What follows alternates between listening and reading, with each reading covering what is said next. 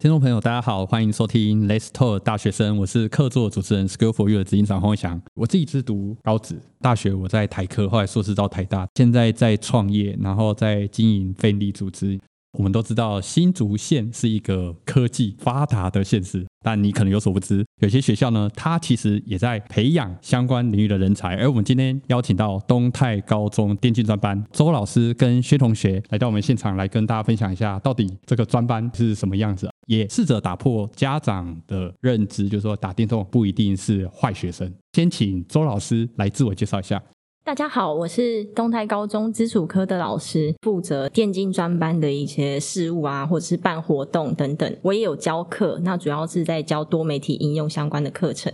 大家好，我是薛成佑，我是目前就读东泰高中三年级，我现在是英雄联盟的选手。对于一般的大众家长，可能都会觉得打电动是不是坏小孩啊？是不是不读书才去做的事情？我想先问薛同学，你的家人怎么去看待你读这个专班？怎么去看待你想要走这条路？当当初跟他们讲的时候，一定会有一些反对的声音呢、啊。但我想我会用自己的实力去证明，因为我国三的时候有报一个刚好是东泰高中的比赛，那时候拿到冠军，然后我就跟他们说，这三年我可以拿到更多的成绩，让我朝这个梦想去发展，试试看这样。嗯，那我想问一下周老师，就因为你毕竟待了六届。一定有遇过小朋友很想，但是家人不想，应该会有这样的例子。前两年的时候，可能家长对电竞这个产业的资讯比较没有办法有那么多的学校在做产业专班的发展，或者是这个产业没有这么的完善，可能包含它已经纳入到正式的运动项目。那那时候的家长可能资讯没那么多，但现在的家长会愿意去支持孩子的兴趣。这个大概就是因为他们接收到的讯息已经开始慢慢比较多。再就是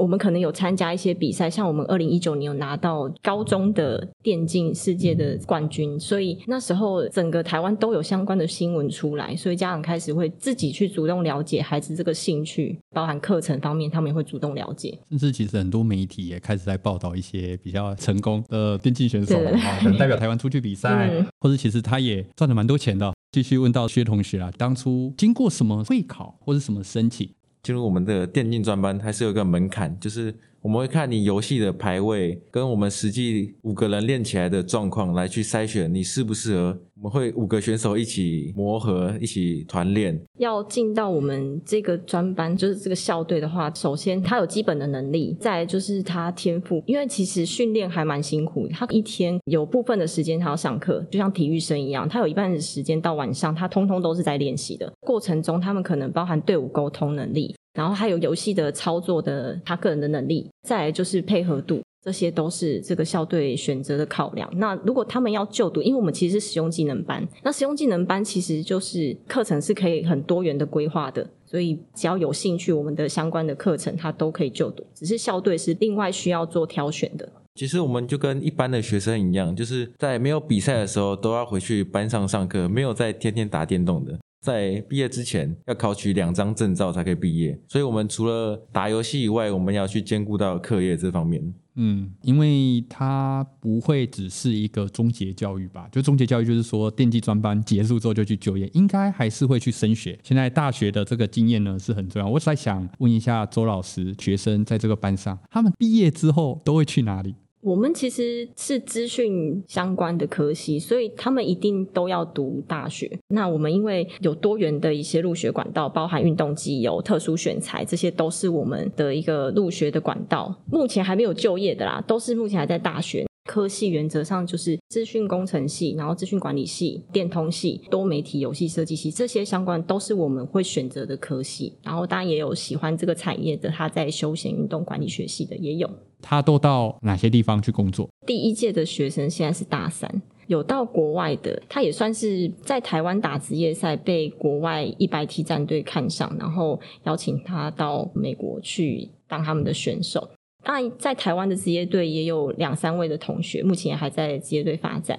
薛同学，听说你有一个哥哥哈，以前也是电竞专班，你可以分享一下哥哥的这个现在的发展。那以你现在看自己，你会怎么帮自己规划下一步？我哥哥是读东泰高中的普通科啦，然后他是利用半天上课，然后半天去打电竞。我哥哥是用繁星去推学校，然后他在大学的时候抛弃了电竞，去读了他想读的科系。我的话，我应该是大学会往多媒体去发展。但我还是有个目标，就是想当职业选手。所以我大学如果我对游戏还有热情的话，我会继续朝选手这发展下去。我想要代表台湾去出赛，然后我会再继续努力去往我的梦想前进。所以看起来这个电竞跟读书，它不是一个二选一的事情。其实很多人呢，对于这个电竞专班呢，污名化多于理解啊，贴标签啊，他们就不会读书。但应该也有专班的学生，课业也是兼具的吧？应该说，当初我在接手做电竞招学生的时候，其实也看得到孩子的会考成绩，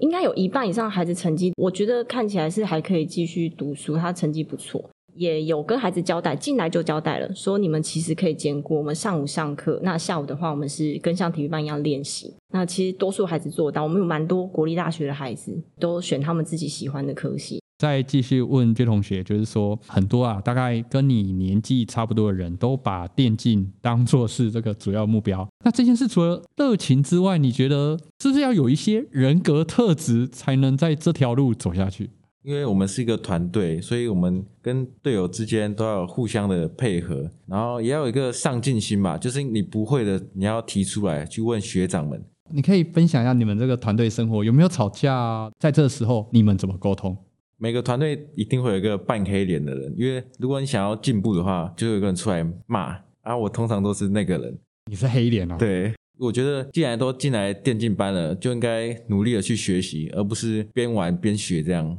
你是否有曾经很挫折，或是打得很不顺，或是沟通很不良的时候，有那么一点点后悔，说我为什么要走这条路？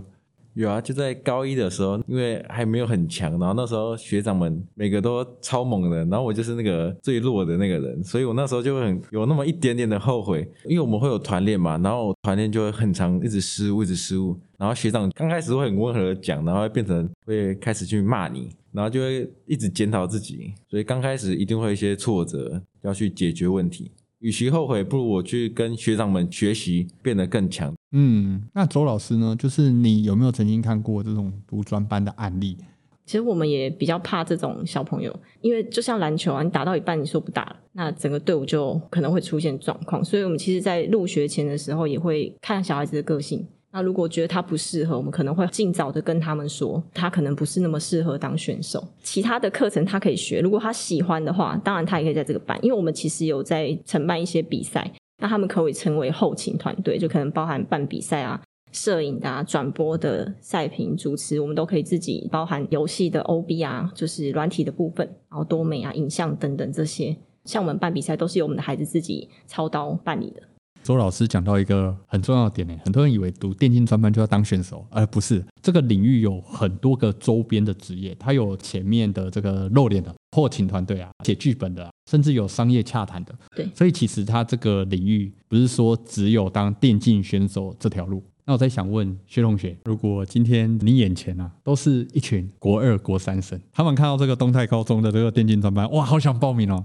你可不可以给他一点建议？还是要有一个自我认知，就是可以去尝试看看，但知道不行的时候，该收的时候就要收，就是不能一直是迷迷糊糊的这样下去。你可以去询问队友或是一些身边的人，问他一些意见啊，然后再自我分析一下。如果觉得开始有些犹豫，或者对未来有点不知道的时候，那就回来读书吧，因为读书也是一条路。先看我们的课程啊，网站上都有公告课纲，那他其实可以看一下他课程上面的课程是不是他喜欢的，因为我们不是纯资料处理课，那它里面课程有包含一些工科的课程，那如果他觉得原来的基础课他融入一些电竞产业相关的学习，他很喜欢的话，其实是可以选择我们。那他在于电竞上面他有专长。其实我们都会参加很多比赛，那他就是可以跟着我们一起去参加比赛。更好的部分就是我们可能他有职业倾向，我们可以推他一把这样。今天邀请到这个东泰高中电竞专班的周老师，还有薛同学。那我们其实从薛同学当初为什么要走这条路，